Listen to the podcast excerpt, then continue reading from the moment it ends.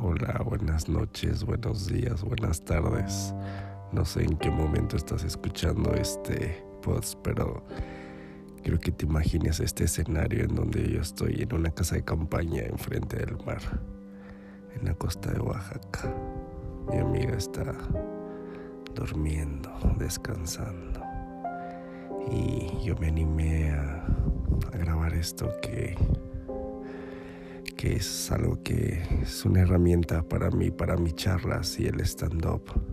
Siempre he dicho que la gente sigue muriendo de VIH, sí, es algo que no se puede evitar, pero mi percepción y mi realidad es que hace falta mucha información.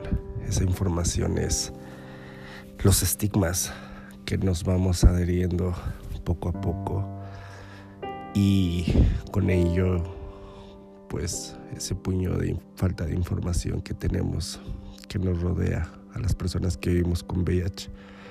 Yo llevo 16 años viviendo con VIH y me considero una persona que al principio dejé la información a un lado y, y pues no tomé el medicamento durante cinco años. Eso me llevó de una etapa de VIH a una etapa de SIDA. Actualmente hoy soy indetectable. Sí, tuve que salir de un hospital pesando casi 30 kilos con unos CD4 que son las defensas de 30 y mi carga viral, que es el virus, de más de 10 millones, ¿no? Entonces, me desgasté tanto, tuve que llegar a tanto para darme cuenta que realmente quería de la vida, que realmente quería Ángel hacer al salir del hospital. Porque yo al salir del hospital iba con la decisión de dejar todo, de de no querer seguir en esta vida porque yo no quería morir en un hospital, yo quería morir en ese departamento aquel entonces enfrente del mar en Playa del Carmen. Hoy en día puedo decir que fue porque quise, porque encontré en mí esa esperanza de decir, voy a encontrar en algún momento algo que me motive, algo que me haga feliz y eso fue día con día un trabajo duro de terapia, duro de estudiar, de aprender, de trabajar. Y obvio, cambiar mi plataforma, que son mis escenarios, que no me llegara a destruir yo solo. Es ahí donde pude decir que necesité ayuda y pude hablar y decir, sí necesito ayuda. Me siento mal aparte de lo físico, emocionalmente. Me refugié en esas amistades que llegaron a, cobijarme tanto en llamadas como mensajes como visitas, en la pareja que tenía en aquel entonces que estuvo desde el día uno hasta el día uno, porque siempre era un despertar y decir, hoy es uno, hoy es un día nuevo y es diferente y con él aprendí eso y cada día tú lo vas haciendo como tú elijas, aunque estés enfermo en una cama, tú decides si te quieres parar mínimo seis veces, siete veces al refri, a la cocina, al baño, no sé, eso lo vuelve diferente. Yo, Ángel, puedo decir que después de pasar una etapa de SIDA y llegar a la clínica especializada con esa, fue darme cuenta que el VIH no mata, mata las ganas de vivir las ganas de tener algo para ti, no para los demás. Las faltas de decir sí puedo, yo solo, y si necesito ayuda, ese empujoncito emocionalmente que me afronte a verme a un espejo y decir, claro, este soy yo, y así me amo, y voy a encontrarme, y es un paso a paso. Y esa motivación la encontré con otros espejos, otras personas que padecían lo mismo que yo emocionalmente. No hablo del VIH, en las emociones. En sí ya tengo VIH, tomo mi medicamento, soy indetectable. Y quitarnos esa mascarita de felicidad de que somos indetectables. ¿Y qué sigue? ¿En dónde estás? ¿Qué estás haciendo?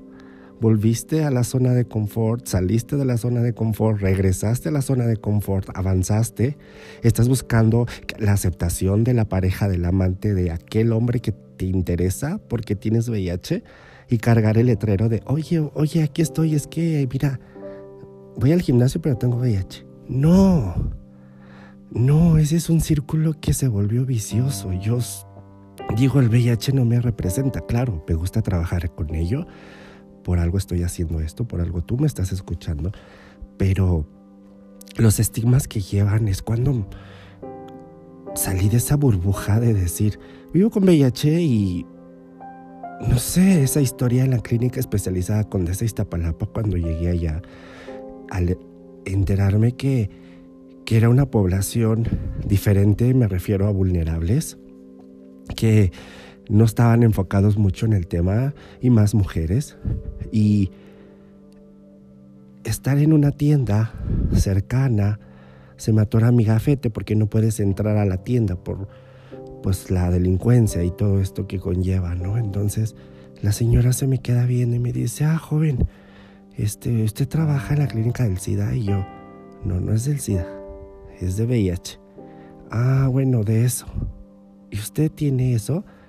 Y yo, que si tengo VIH, sí, sí tengo VIH. Y se puso dos bolsas en la mano para agarrar mi agua que le pedí y me dijo, deja el dinero aquí. Se refería a la mesita. Y yo pues en ese momento me daban ganas de reírme, realmente era como algo que cuando me pongo sin explicación me río y pues fue asombrante porque descubrí que hace falta mucha información.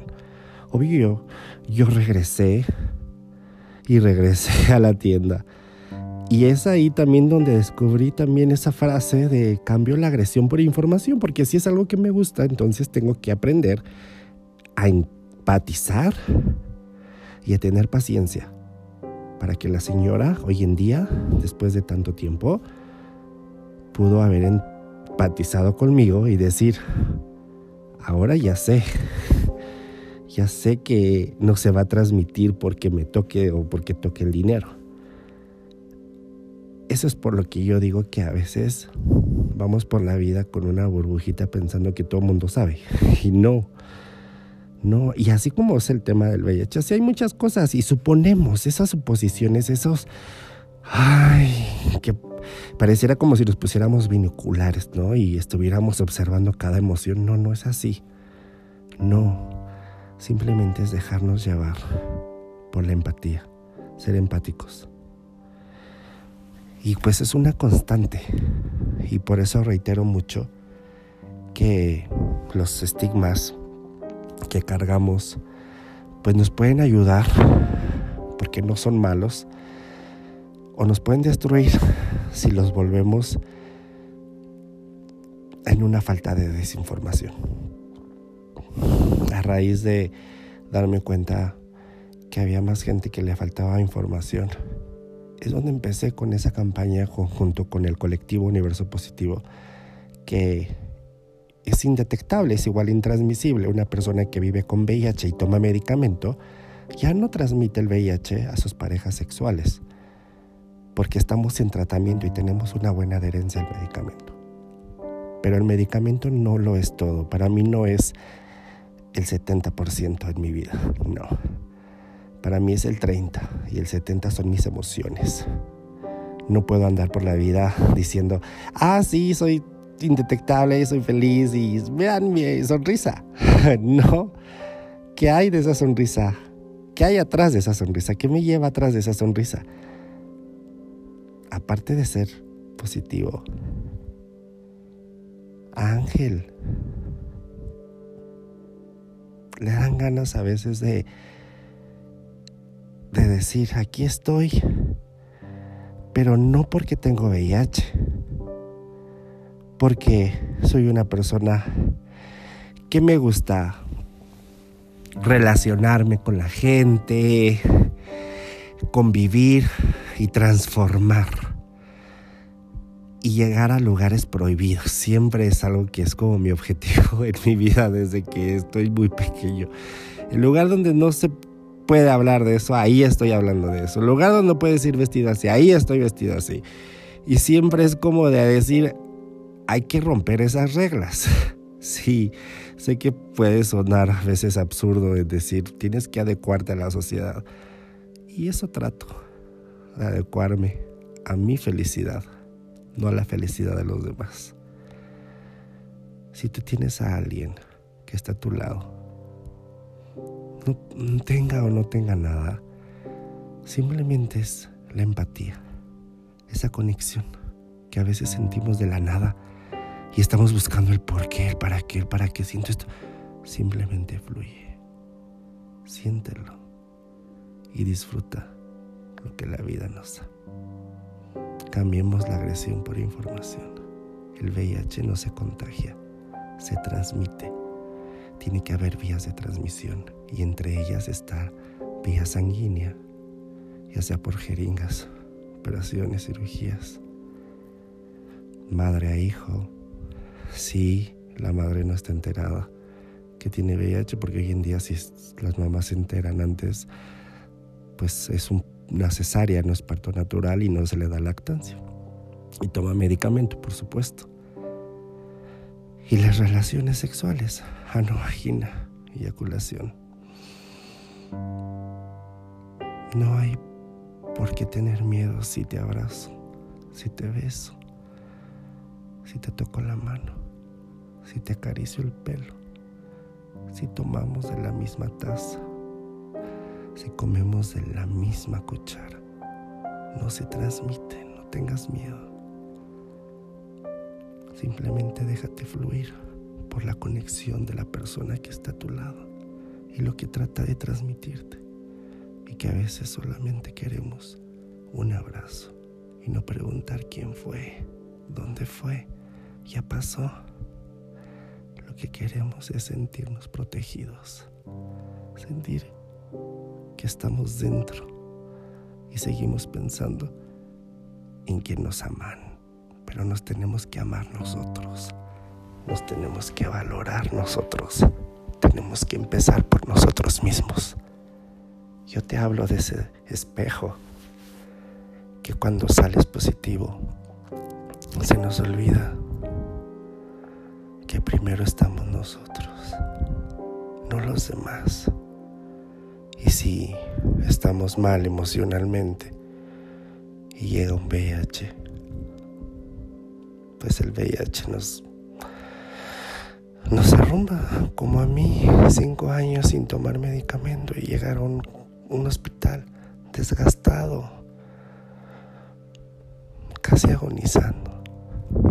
Cuánta gente va caminando por la vida poniéndose esas máscaras de felicidad pero está muerta por dentro. Así iba yo. Así hay mucha gente. Un abrazo cambia realidades, una sonrisa cambia ideologías. Y un aquí estoy puede salvar una vida. Gracias.